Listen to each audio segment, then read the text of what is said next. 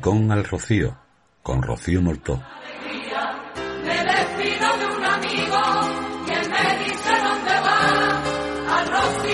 Bienvenidos seáis todos, amigos y amigas, rocieros y rocieras de todo el mundo que os asomáis a esta ventana que abrimos desde el Rincón de la Victoria, en Málaga. Esto es, desde el Rincón al Rocío.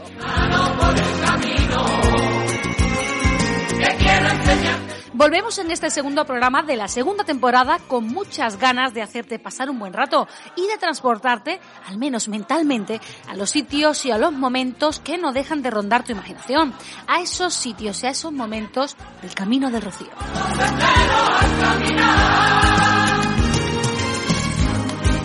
Si nos acompañas en el programa de hoy, podrás reflexionar con la palabra de nuestro director espiritual, don Leandro Carrasco. Conocerás la actualidad de nuestro grupo parroquial de la mano de Alejandro Benjumea. Volveremos a tener retazos de Rocío con José Manuel Delgado.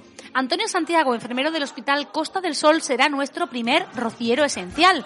También contaremos con la sección musical de Alberto Zumaquero y la entrevista, una entrevista muy especial. Ya lo verás. Además, todo ello salpicado con testimonios de rocieros que iremos intercalando a lo largo de todo el programa. ¿Y lo sabías qué? Con datos curiosos que nos trae Paco Guerrero.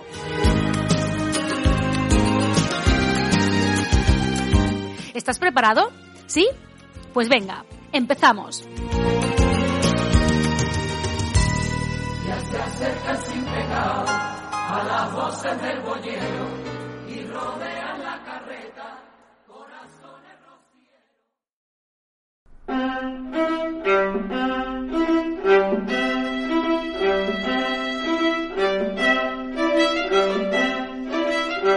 Mensaje de nuestro director espiritual, don Leandro Carrasco.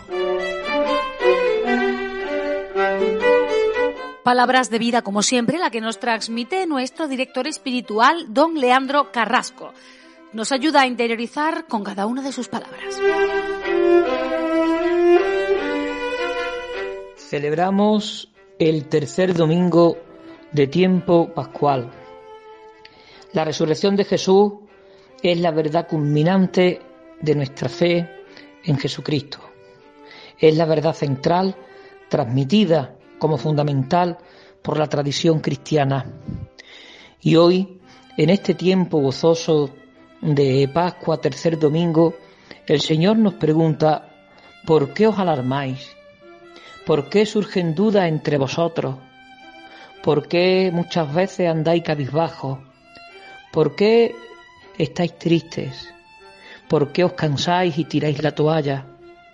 ¿Por qué no vivís con el convencimiento pleno de que he resucitado en cuerpo y en espíritu? Sabemos nosotros, cuando vivimos del convencimiento de que Cristo resucitó en la carne, no solo en el espíritu. Los discípulos en un principio pensaron que Cristo el Señor tenía, no tenía carne verdadera, era solamente espíritu. Jesús, el Señor resucitado, les dice, ¿por qué estáis turbados? ¿Por qué tenéis esos pensamientos en vuestro corazón? Ved mis manos, ved mis pies, tocad y ved. Un espíritu, un fantasma, no tiene carne ni huesos como veis que tengo yo.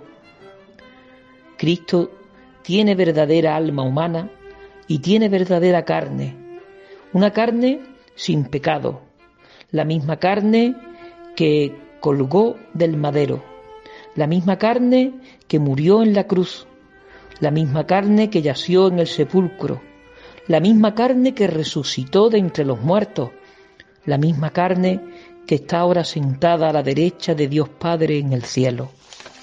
Hoy, en este tercer domingo del tiempo de Pascua, en el Evangelio que acabamos de escuchar, se nos invita a no estar turbados, a vivir con el convencimiento de que Cristo ha resucitado por nosotros y en nosotros. Aquellos discípulos que de camino de vuelta a casa van comentando los hechos que habían ocurrido en Jerusalén sobre la crucifixión de su Maestro y Señor, se dejan encontrar por el mismo resucitado. Jesús se les hace presente. Jesús les ayuda a descubrir el sentido de la escritura y parte para ellos el pan. Sus corazones ardientes y sus ojos llenos de luz han reencontrado al mismo resucitado, a quien habían crucificado días antes. A nosotros nos cuesta muchas veces creer las grandes noticias, las queremos contrastar, las queremos verificar, porque entramos demasiadas veces en las dudas como le ocurría a Santo Tomás. Jesús se les vuelve a hacer presente y les tienen que decir a los discípulos que miren sus manos y sus pies. Aún más, se pone a comer con ellos un trozo de pez asado. Come ante ellos para que se den cuenta de que no es ningún fantasma, ningún espíritu, algo ilusorio, es Él el mismo resucitado de carne y hueso. Y así de humano son los discípulos, igual que muchas veces nosotros, con nuestras dudas, con nuestros miedos.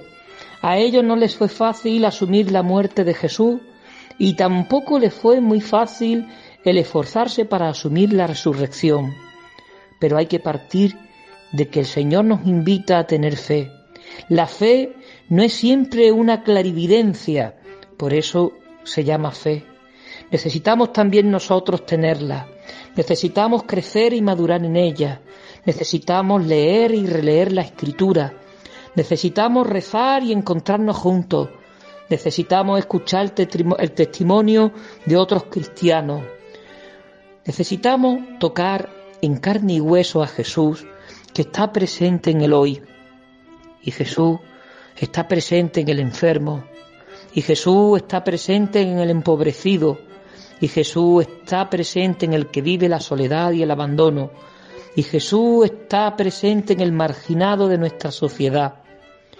Tanta gente tocada por esta pandemia, tanta gente trastocada y perdida en esta pandemia, tanta gente con faltas de trabajo, con la incertidumbre ante el futuro, con las dificultades familiares, con la muerte de las personas amadas, tantas personas que viven la soledad y el abandono. La pandemia ha dejado mucho que pensar. Son muchos los interrogantes que vienen sobre la vida y también sobre la fe. Sin embargo, Jesús resucitado en este domingo se nos hace sentar a la mesa. Quiere comer con nosotros. Quiere que recuperemos fuerzas después de tanto tiempo de lucha ¿Cuántas veces Jesús en el Evangelio nos invita a comer alrededor de la mesa? Hoy lo hace una vez más en la Eucaristía de este domingo. El Evangelio es una invitación a ser sus testigos, a tocar, saborear y estar con el resucitado, que nos invita siempre a la conversión, que nos regala continuamente el perdón de todos nuestros pecados, la conversión puede darse un día señalado en nuestra vida, pero la conversión es un camino que hacemos en el día a día, donde todos, acompañados por nuestra Madre, la Blanca Paloma, la Divina Pastora, la Virgen del Rocío, la Reina de las Marismas, en ella y con ella queremos hacer este camino de conversión para ser testigos de la resurrección María, nuestra Madre, vivió siempre con la esperanza puesta en su Hijo, que sabía que algún día resucitaría de entre los muertos. A nosotros se nos invita vivir este tiempo de Pascua con la alegría y la esperanza cogidos de la mano de nuestra Madre, la Santísima Virgen del Rocío. Que ella nos proteja, que ella nos siga cubriendo con su manto, y que ella nos dé la ilusión de saber saborear en el banquete de la Eucaristía cada domingo el encuentro con su Hijo, el encuentro con nuestro hermano mayor, Cristo resucitado. Que la blanca paloma vaya derramando en el día a día su misericordia, su ternura y su corazón de madre en todos y cada uno de nosotros que hacemos el camino día a día viviendo con la esperanza de la resurrección. Que el Señor os bendiga.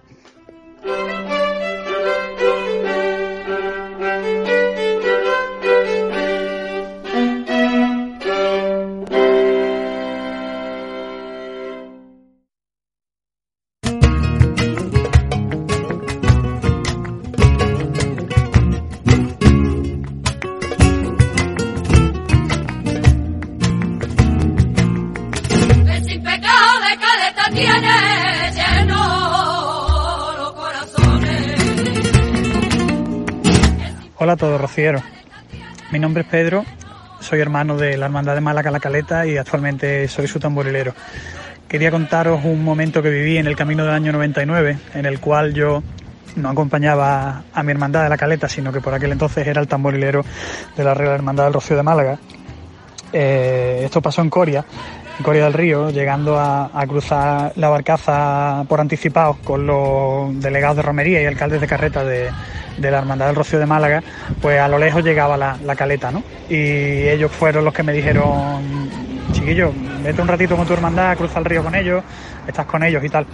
Y aquel momento para mí pues fue un choque de emociones brutal. Yo era feliz y orgulloso tamborilero de la Hermandad del Rocío de Málaga, pero creo que cruzando la barcaza y escuchando la salve de los romeros, mmm, rodeado de, de mi familia, de mis amigos, y, yo allí pues cumpliendo con una obligación maravillosa, con otra hermandad mmm, y teniendo que dejar a la mía atrás, comprendí que, que, que aquel era mi sitio.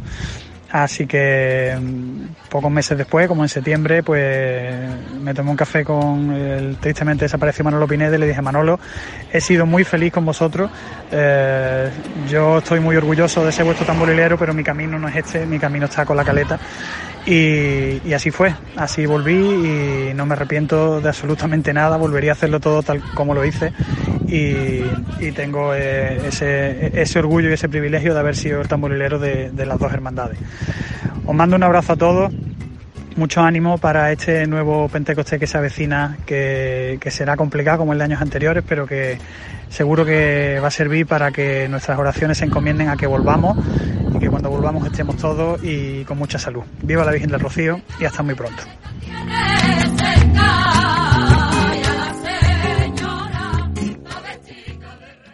Desde el Rincón al Rocío. Síguenos a través de nuestras redes sociales. En Twitter, arroba Rocío R Victoria. Instagram, arroba group guion bajo Rocío Rincón de la Victoria. En Facebook, Grupo Parroquial Nuestra Señora del Rocío de Rincón de la Victoria.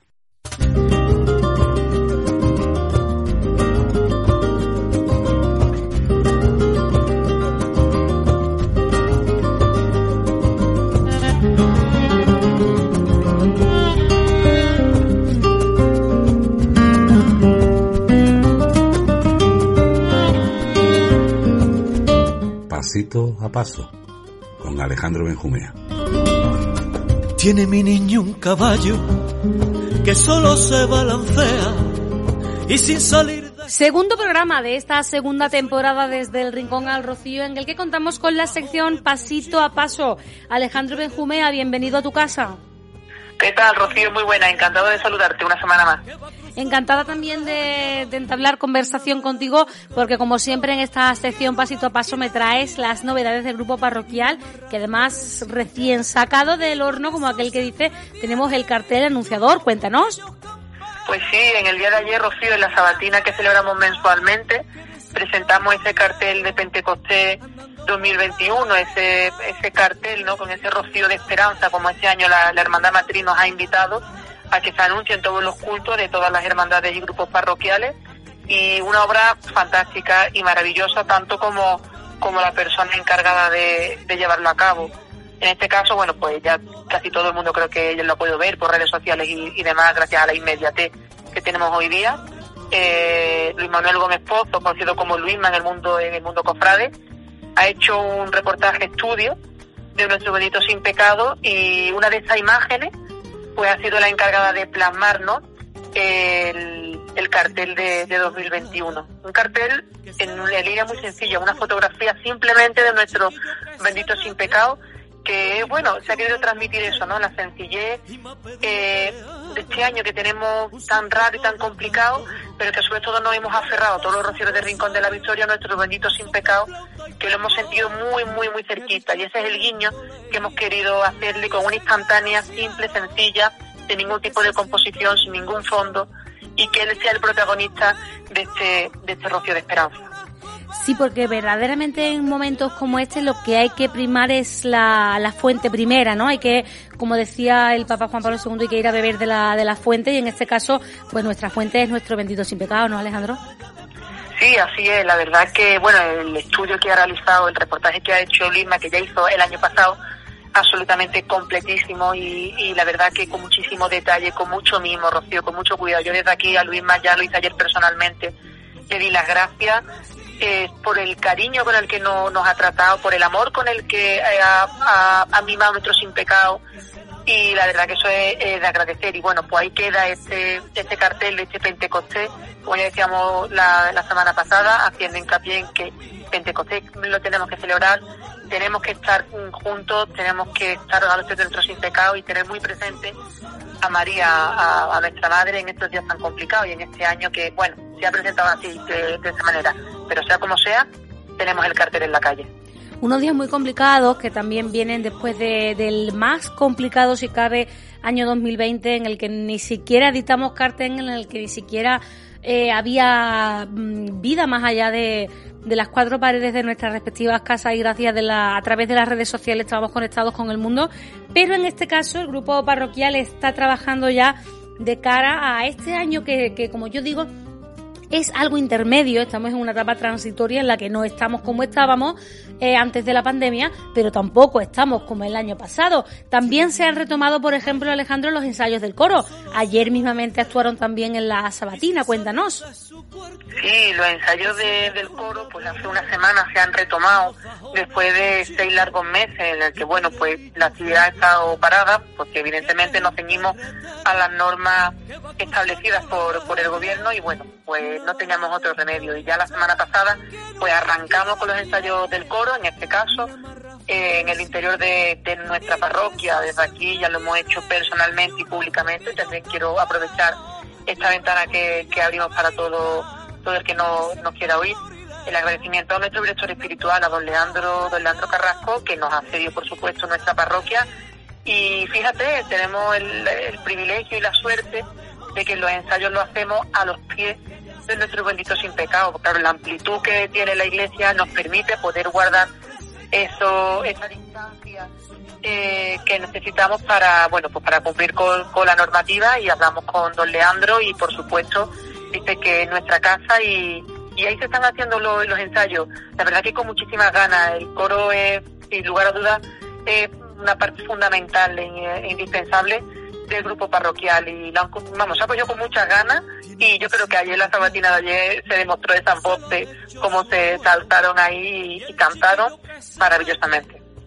Otro de los grandes fuertes, por así decirlo, de nuestro grupo parroquial es la juventud.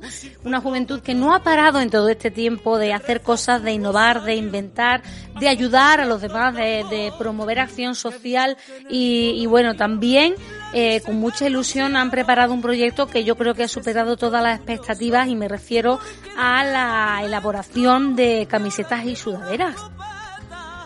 Sí, así es, Rocío. Bueno, pues el, grupo joven, eh, fíjate, hace un año hablábamos en este mismo programa, bueno, de ese proyecto, de ese gran proyecto que tenían ellos de presentar el banderín de la juventud, un proyecto que ha sido sufragado íntegramente, repito, íntegramente, por el grupo joven, eh, vamos, muy bien capitaneado en este caso por, por su vocalía y, y por su delegación, pero han sido capaces y ellos pues han estado años que no han parado y, una de las cosas que, que, han hecho y que ha resultado más curiosa ¿no? y más llamativa ha sido esas sudaderas y esas camisetas, ¿no?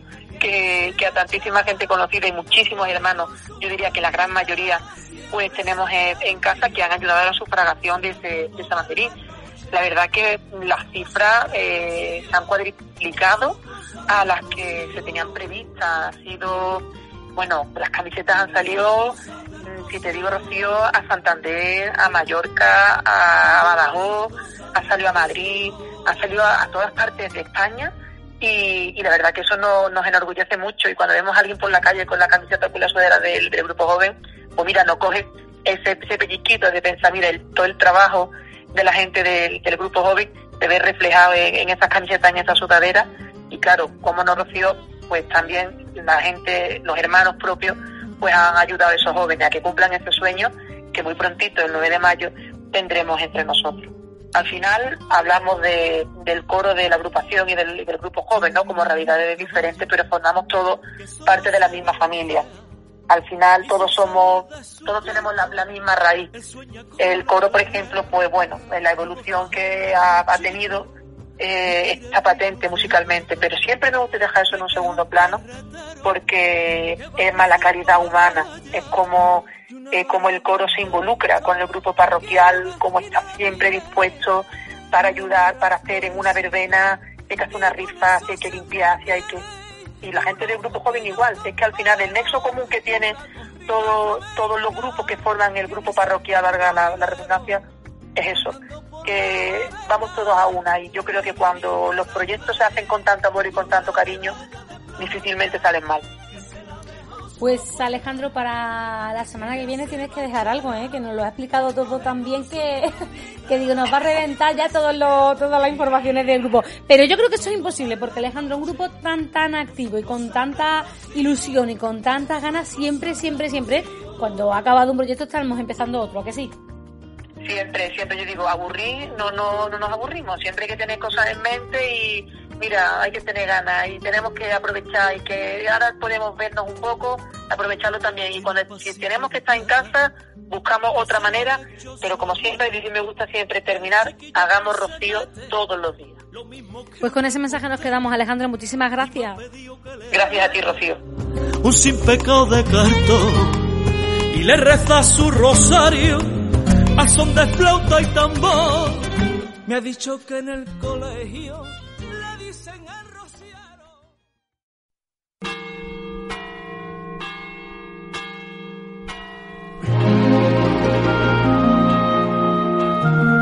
¿Sabías que la Romería del Rocío en 1659 se celebró en noviembre? La grave situación que padecía España por la secesión de Portugal, donde el mantenimiento de las tropas en el pueblo ahogaba las arcas municipales y por ende la suspensión de toda actividad religiosa en varios años, como la del Rocío. En sesión de pleno del 15 de septiembre de 1659 se manifestó el aplazamiento de esta fiesta para el primer domingo del mes de noviembre, que se celebraría coincidiendo con la fiesta del patrocinio de Su Majestad, la Virgen Santísima.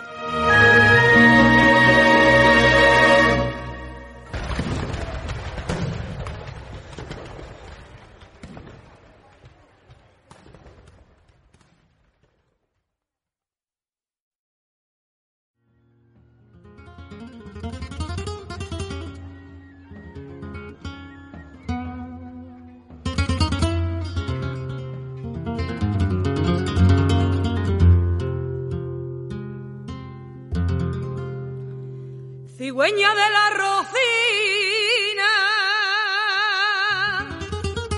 Rocieros esenciales. Anda y dile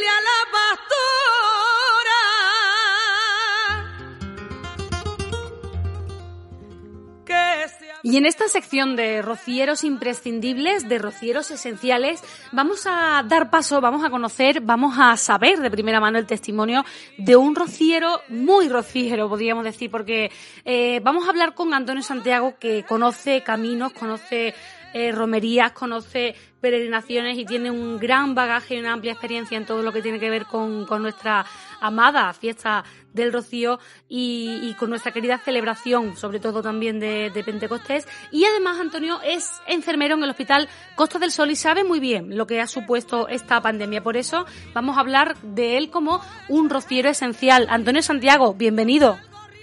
Buenas tardes, Rocío.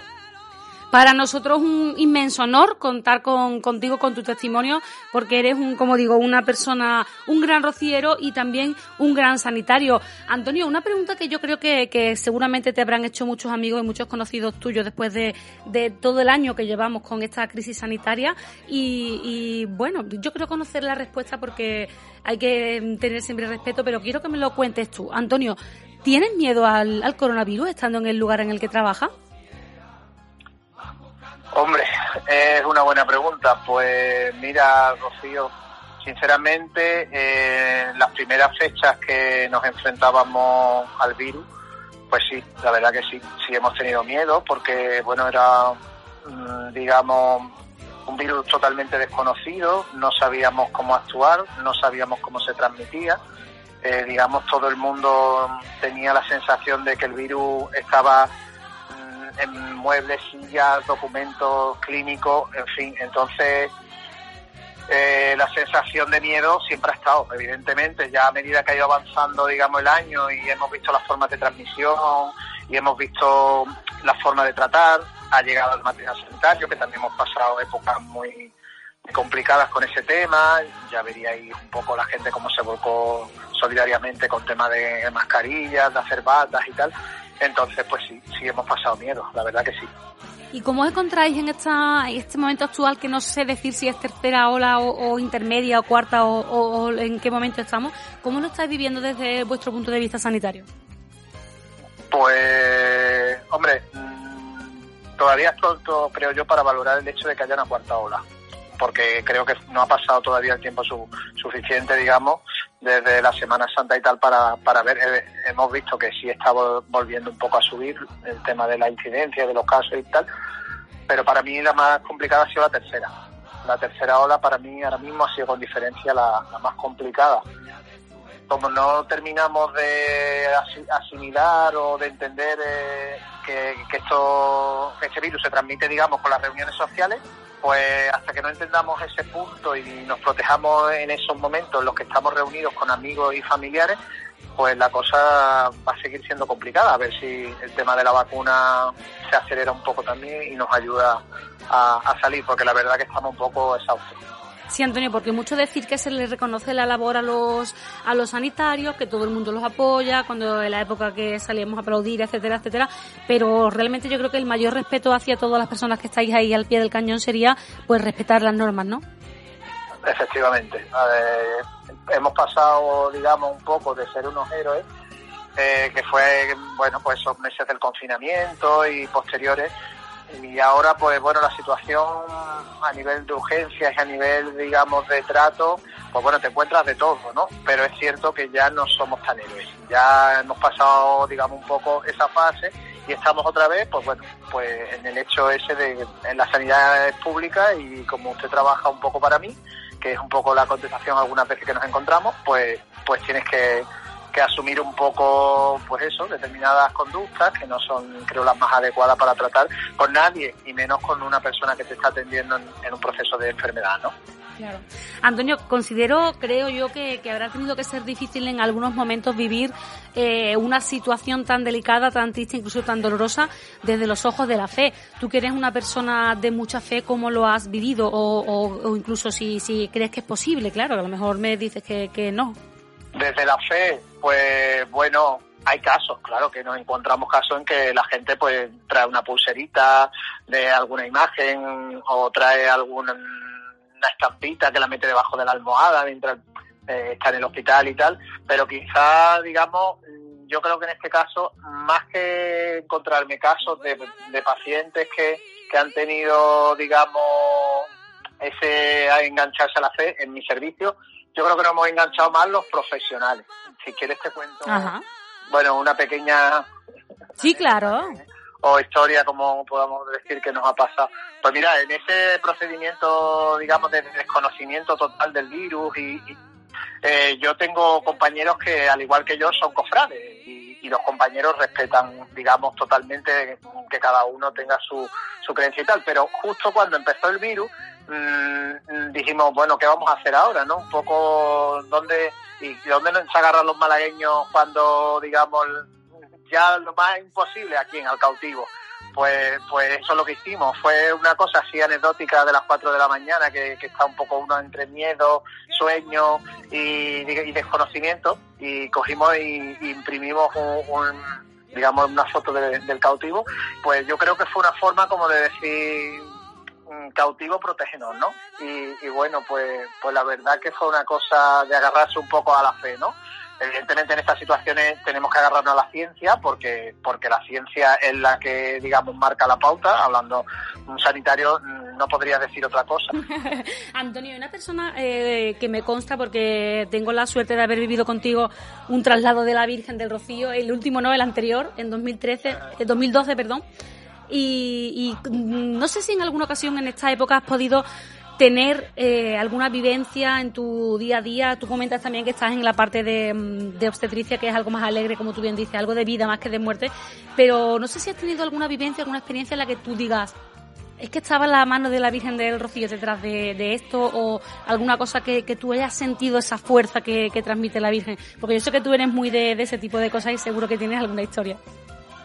Hombre, Rocío, eso... Mmm, yo lo puedo repetir, yo que sé, al cabo del mes, la de veces que repetimos, mmm, la Virgen está aquí. Porque, porque las situaciones que tú te encuentras, digamos, de emergencia, ya no de urgencia, sino de emergencia, de, de, que hay que hacerlo ya, no, no, no puedes esperar ni, ni un minuto, pues, pues ocurre todos los días. Pues bueno, te puedo hablar de señoras que no se sienten el niño y va a aparecer un desprendimiento de placenta que hay que operarla rápidamente, o bueno, situaciones en las que el niño trae un nudo hecho en el cordón y el niño pues nace bien y tal, y tú dices, aquí está la Virgen, porque, porque mmm, cuando tú ves situaciones en las que el desenlace podría haber sido fatal y sale bien, pues, pues bueno, pues se encuentra. Hay un, hay un momento, bueno, no sé si lo conocerá o lo conocerán los oyentes, en el que cuando la bolsa, digamos, de las aguas no se llega a romper del todo y tal, y, y el niño nace con la bolsa por la cabeza,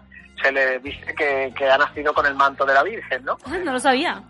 Pues sí, sí, hay, hay, hay ese momento, digamos, en el que el niño sale como velado, ¿no? Como si tuviera un velo en la cara, con en la bolsa de la agua, que no se ha terminado de, romper y, curiosamente se dice que, ese niño viene con el manto de la Virgen, ¿no? Y, y, son creencias a lo mejor ancestrales y tal, pero pero que se siguen manteniendo y entonces pues pues evidentemente ya te digo, entre las situaciones de emergencia y estas situaciones que ocurren algunas veces, no muchas veces, pero se, se dice que van a ser niños que tienen suerte y, y bueno, y evidentemente pues claro, uno que, que, que piensa, digamos, desde el punto de vista religioso y de la fe, pues, pues te encuentras, te encuentras que, que, tienes a la Virgen presente en tu trabajo, ¿no? Entonces, para, para los que queremos, es una cosa muy, muy gratificante, ¿vale? Pues Antonio, muchísimas gracias por haber respondido a nuestra llamada, muchísimas gracias por contarnos estas historias de rociero imprescindible y que muchísima salud, muchísima suerte para, para seguir con tu trabajo y que si Dios quiere, bueno, la última pregunta que te voy a hacer, eh, ¿tendremos romería el año que viene, Antonio? ¿Tú crees que podrá ser? Hoy, Rocío. Me he pasado, ¿no? Yo, si tuviera que apostar ahora, diría que no. Bueno, está, está la vacunación muy lenta. Siento, pero, pero, pero es que, bueno, el ritmo de vacunación es que eh, los políticos un poco prometen cosas que, que luego, bueno, pues vas viendo que no se están cumpliendo al, al pie de la letra, ¿no? Y entonces, eh, bueno, a nivel de vacunación que llevamos a día de hoy, creo que para tener un 70% de población vacunada, creo que nos plantaríamos en febrero o marzo del año que viene. Entonces, decidir en marzo del año que viene con un 70% de la población, no sé, hoy, hoy creo que han cambiado un poco mmm, el sistema, digamos, y han prometido otro, otro calendario vacunal, ¿no? Uh -huh. Entonces, bueno, mmm, es que el problema es que cuando terminemos de vacunarnos, luego habrá que quitarse las mascarillas y luego habrá que concentrarse y comprobar cómo funciona todo esto, porque, porque claro, mmm, que estemos todos vacunados, bueno, no sabemos, digamos, al al final un poco cómo, claro. cómo se, se, va a comportar el virus y estamos hablando de la romería del rocío, que es que no estamos hablando de un rosario de octubre, de estas vírgenes que llevan 150 personas, estamos hablando de una romería multitudinaria, ¿no? Yo no lo veo claro, Rocío. Lo siento por los rocieros y lo siento, bueno, por mí el primero, ¿no? Porque, porque claro, yo también me incluyo, ¿no? Pero no lo veo yo eso muy claro todavía, ¿eh? Vaya, esas aglomeraciones gigantescas de, de millones de personas, ¿no? Lo veo complicado, pero bueno. De todas formas, eso te iba a decir, esperamos y seguimos con la esperanza y con la ilusión de que en algún momento sí, sí volvamos a tenerlo. Eh, exactamente, mantengamos la esperanza y, y bueno, y, y, que, y que acabemos con, con esto porque realmente eh, es complicada ya la situación en la que nos encontramos, sinceramente. Pues Antonio, muchísimas gracias por atendernos, como te decía antes, y muchísima suerte y muchísimo ánimo en, tu labor diaria y que nos veamos otro día si, si la Virgen quiere por allí, por, por, la, por la aldea. Pues muchas gracias a vosotros por por acordaros de mí y bueno y espero que con bueno con mi testimonio pues pues que hayáis comprobado un poco cómo, cómo se trabaja digamos desde el punto de vista hospitalario en otra en otra faceta no y nada pues lo dicho que, muchas gracias y que no, y que realmente que sí que nos veamos por las arenas o en la presentación de las hermandades que es un día que a mí me gusta mucho personalmente. Señora después de un largo año de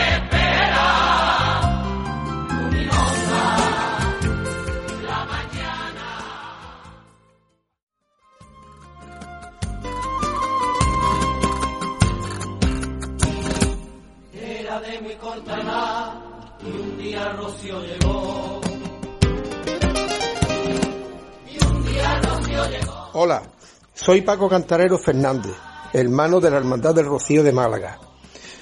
Eh, mirad, me piden que os cuente una anécdota y bueno, estoy haciendo el camino con la Hermandad de Málaga desde los años 90, que fue mi primer camino, pues tengo muchísimas anécdotas. Entonces, pues mira, yo he sido vicepresidente con Manolo Pineda, que era el presidente, durante ocho años. He sido alcalde de Carreta, teniente hermano mayor. He sido hermano mayor también en el 95.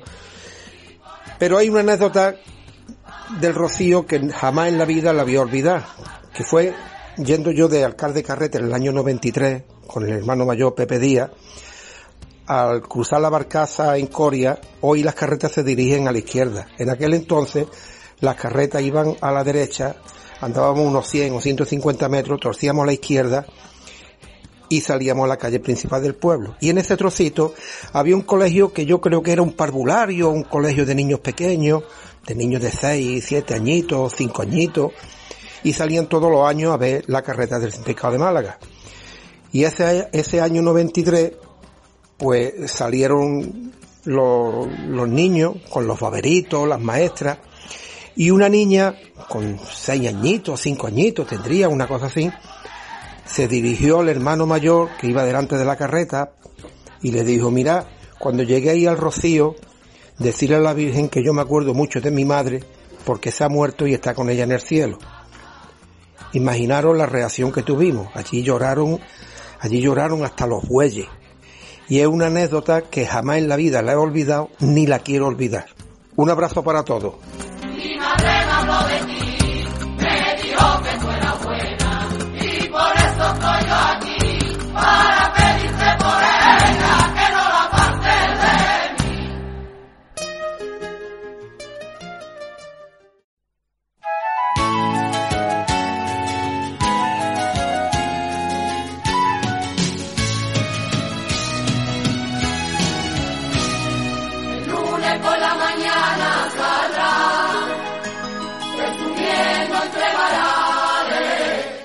Música en el Rocío, con Alberto Zumaquero.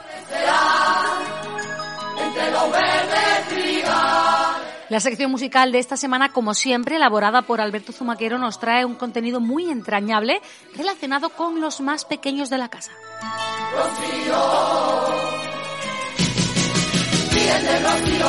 El género de las sevillanas se ha visto plagado de infinidad de enfoques dedicados a la Virgen del Rocío y todo el entorno que la rodea.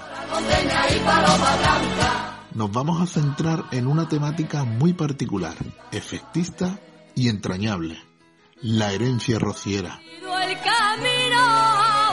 Y es que mucho se ha escrito sobre la continuidad dentro de la familia de la fe a la patrona de Almonte la transmisión natural de esta fe de generación en generación es uno de los motivos que a un padre o a un abuelo más puede llenar de orgullo.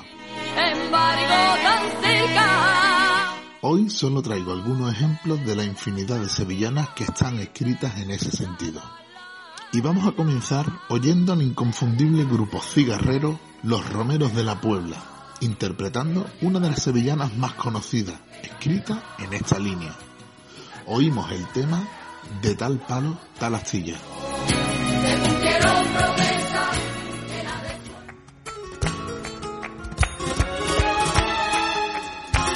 De tal palo, tal astilla, y yo a mi viejo he salido. Y yo a mi viejo he salido.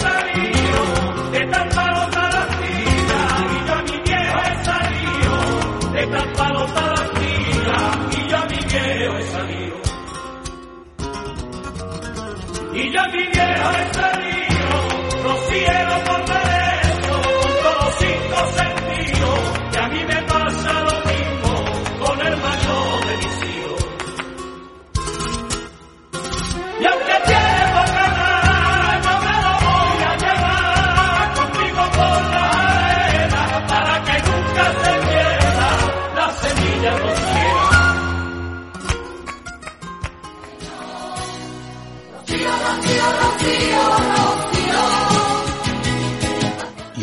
vamos a disfrutar de uno de los autores que con más sensibilidad ha escrito sobre la Virgen del Rocío. Me refiero al Padre Quevedo. En 1995 nos regalaba unas sevillanas grabadas por el coro de Almonte. En él nos relata la historia de un abuelo que lo que más ansía es que su nieto salga rociero. Disfrutemos de las sevillanas tituladas Parecerse a su abuelo.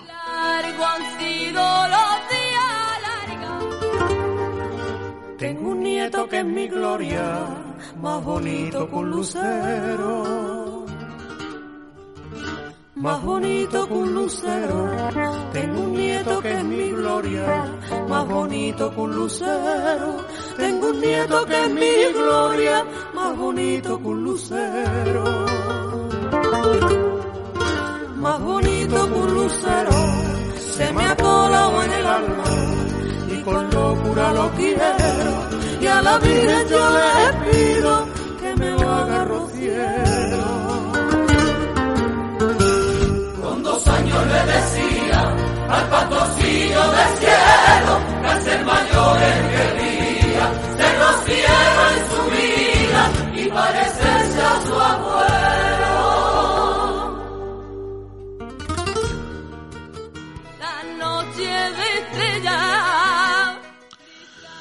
A continuación vamos a oír la historia que nos dejan en uno de sus discos el grupo gaditano Ecos del Rocío.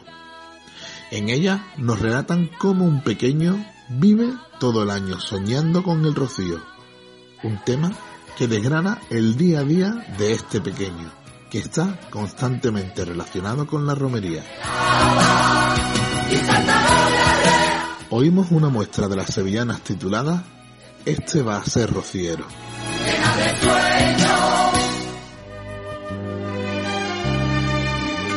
De chico no me pedía ni un cicle ni un caramelo,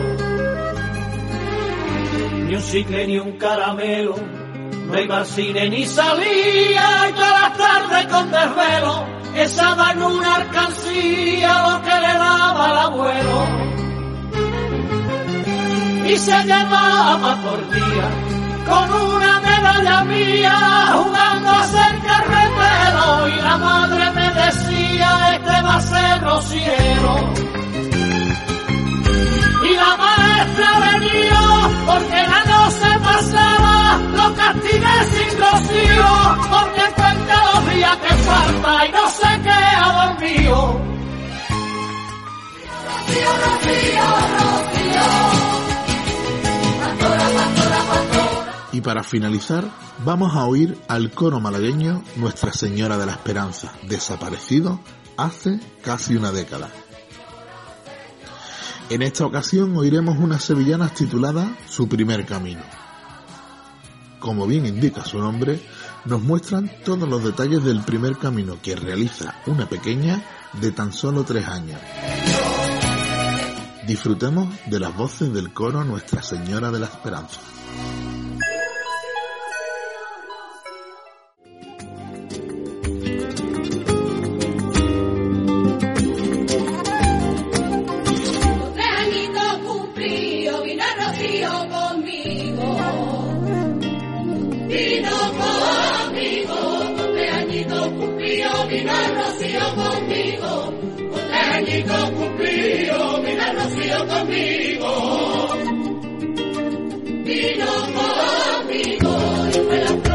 Vino conmigo,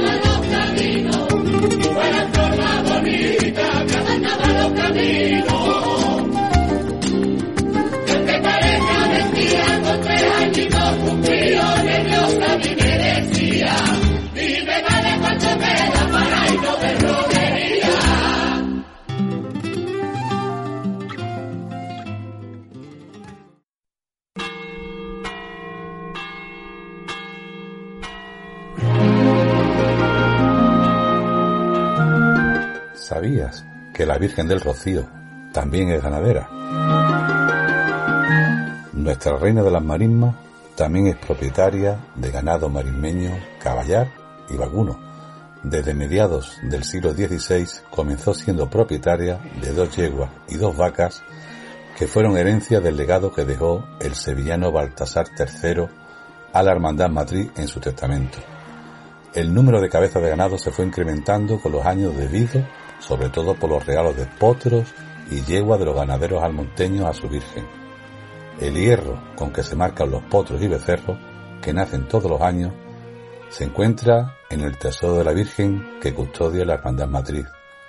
Este hierro lleva dos V, invertidas ambas conformando la M de María, y una corona que lo preside, signos de su reina ganadera, la reina de las marismas.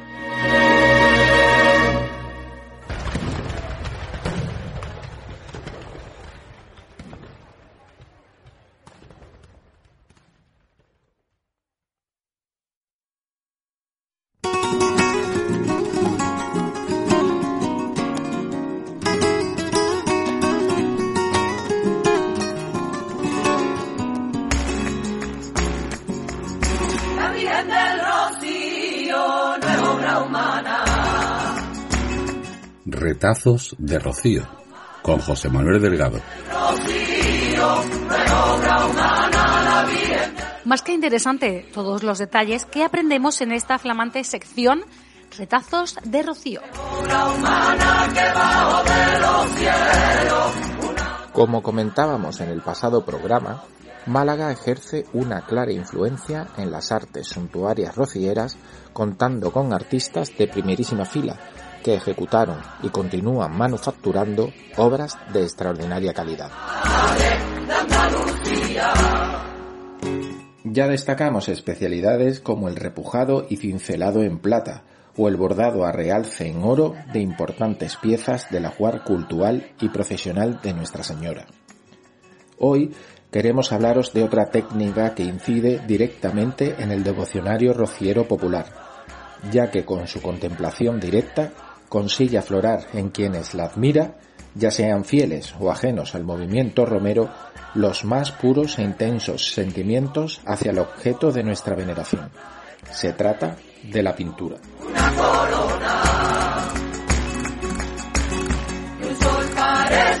Será la primigenia rama artística en plasmar la iconografía mariana que nos ocupa, siendo la representación más antigua del año 1679. Estudios de Javi el Almonteño revelan la existencia de un respaldar de una silla del coro de la parroquia de la Asunción de Almonte, que se encarga el 25 de febrero al retablista antequerano Bernardo Simón de Pineda, quien la terminó siete meses después. Contaba con 21 asientos cuyos respaldos fueron decorados con pinturas de santos y apóstoles, así como el de la Virgen del Rocío, patrona desde 1653. Ángel y Santo. En la actualidad se conservan solo dos, en el despacho parroquial, el del patrón de Almonte, San Pedro, y el de la Blanca Paloma. Destacamos dentro de la nómina de retablos del artista de la ciudad del Torcal los realizados para la Catedral de Sevilla y el retablo mayor del Hospital de la Caridad de la misma ciudad.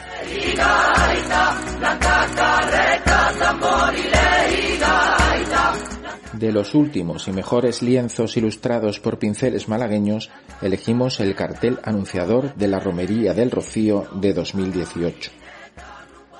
Fue encargado por la Hermandad Matriz a Raúl Berzosa con gran acierto, haciendo coincidir en la temática de la obra el 25 aniversario de la visita del Papa San Juan Pablo II al Santuario del Rocío con el pintor de cámara del Vaticano. El trabajo condensa el misterio de Pentecostés y el papel de María dentro de él. El lema acuñado por el Santo Padre, que todo el mundo sea rociero, corona a Nuestra Señora del Rocío en su mejor expresión pictórica. El grupo parroquial de Nuestra Señora del Rocío de Rincón de la Victoria, en su afán por incrementar su patrimonio con piezas destacadas, bendecirá en fechas próximas el banderín de su juventud, siendo el elemento principal un óleo de Raúl donde el pastorcito divino se nos presenta como Rey de Reyes. De noche y día que te busca. De noche y día Desde el Rincón al Rocío. Todos nuestros programas también los tenéis disponibles en las plataformas iVoox y YouTube.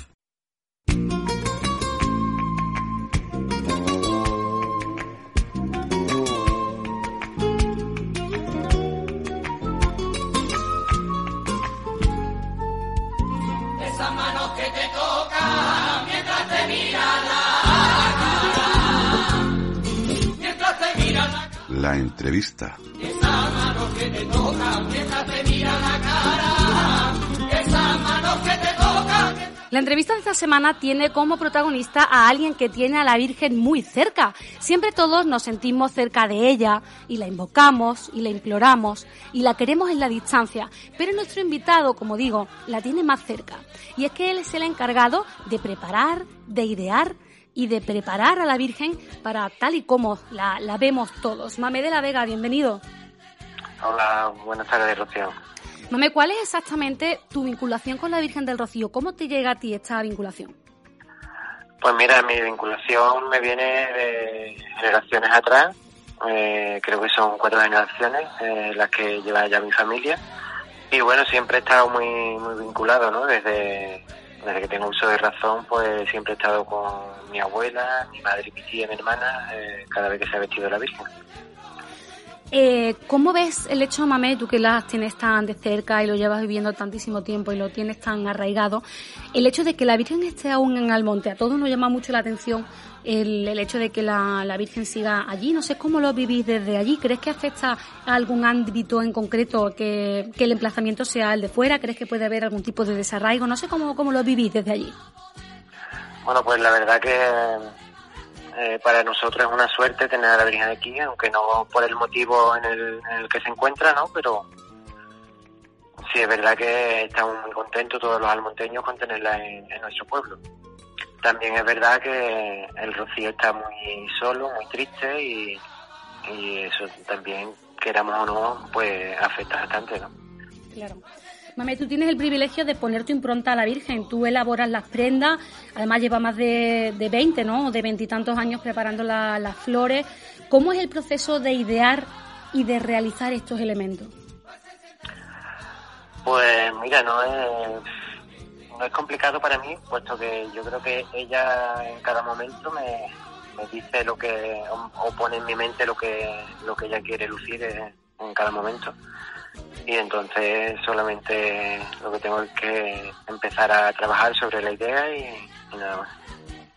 Realmente la, la, Virgen del Rocío es un icono devocional que traspasa fronteras, mamé.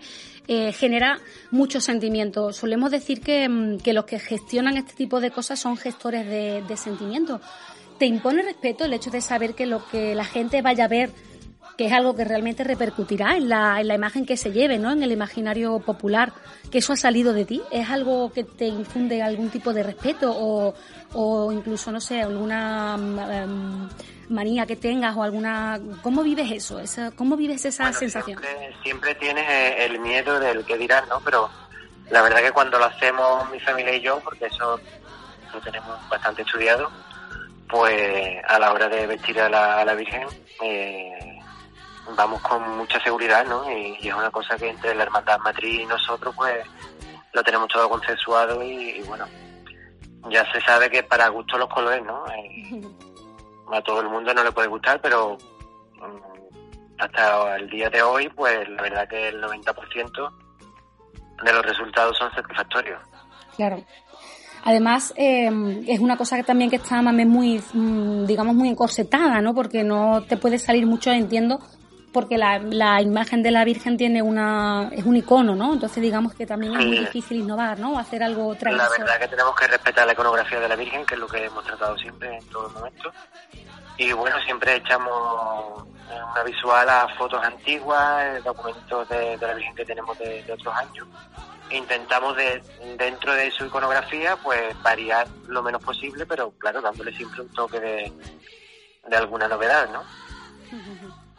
¿Qué tiene de, de diferente arreglar a la Virgen del Rocío respecto a, por ejemplo, otras imágenes o a otra mm, cualquier tipo de devoción?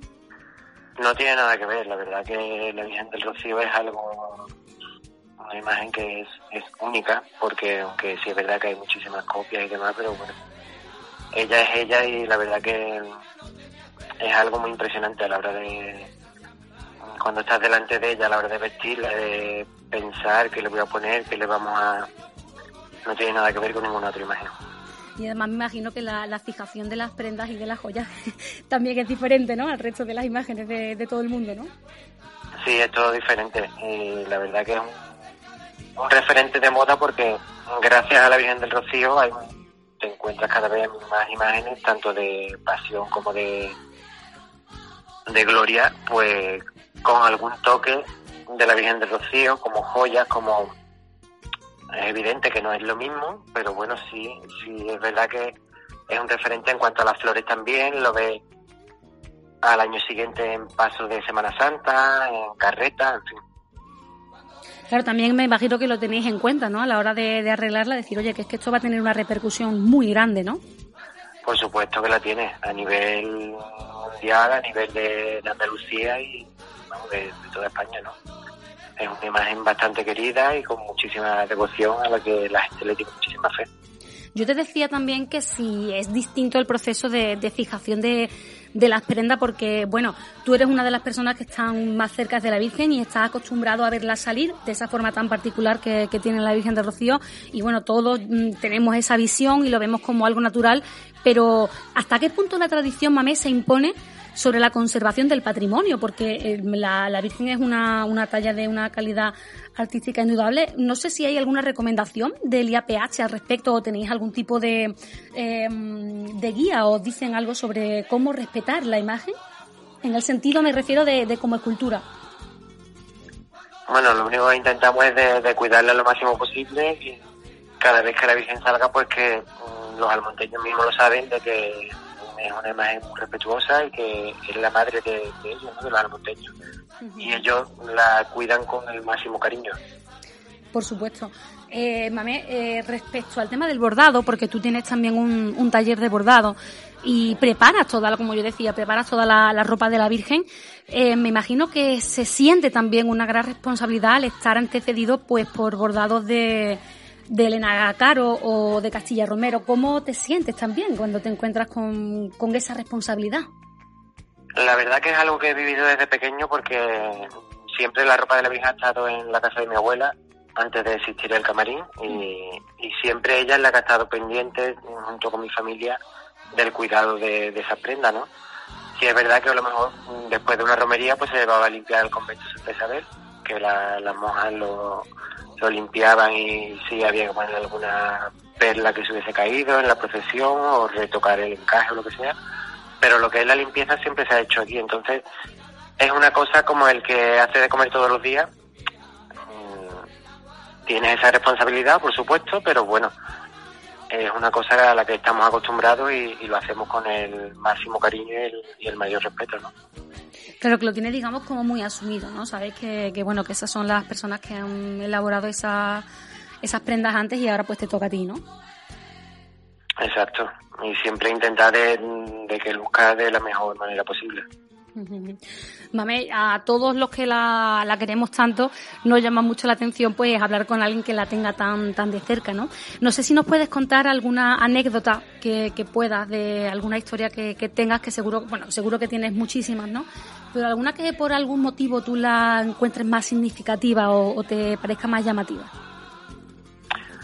Bueno, pues anécdotas, la verdad que tengo muchísimas, ¿no? Y Ahora, en especial no sabría muy bien qué decirte, pero muchísimas personas, a lo mejor que me han llamado, me han mandado un mensaje con muchísima fe de, que tienen alguna enfermedad o algún problema.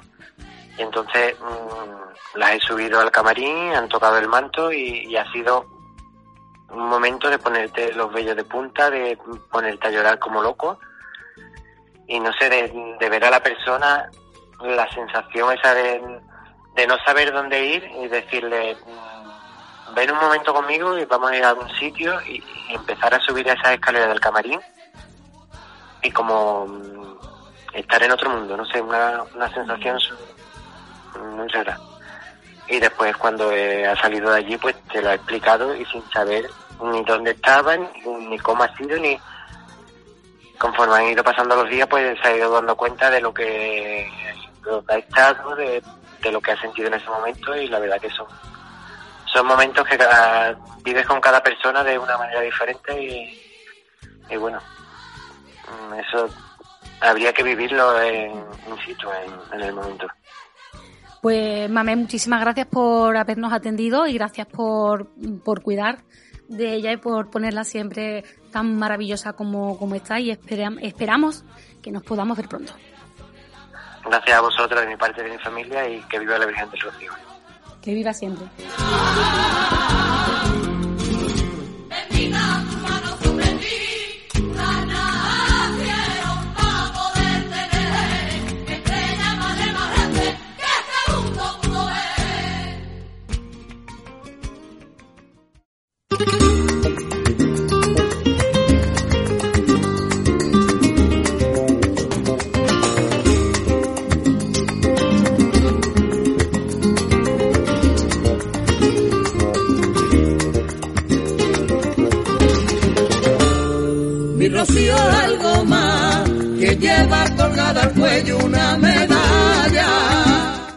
Quedas si te digo que justo dentro de un año estaremos viviendo el sábado santo? Sabes que ese día es el que precede al domingo de resurrección. Y ese domingo es en el que empieza a contar marcha atrás el calendario del rociero.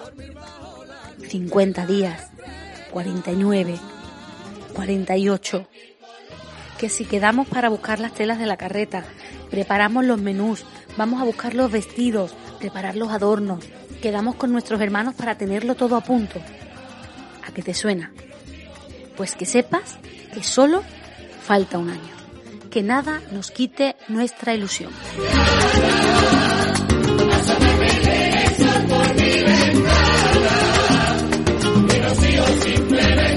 Muchísimas gracias a todos los que hacen posible este programa, al equipo técnico, al equipo de redacción y por supuesto a todas las personas que han aparecido hoy. Gracias a ti también por escucharnos, por estar al otro lado. Nos escuchamos pronto. Hasta entonces.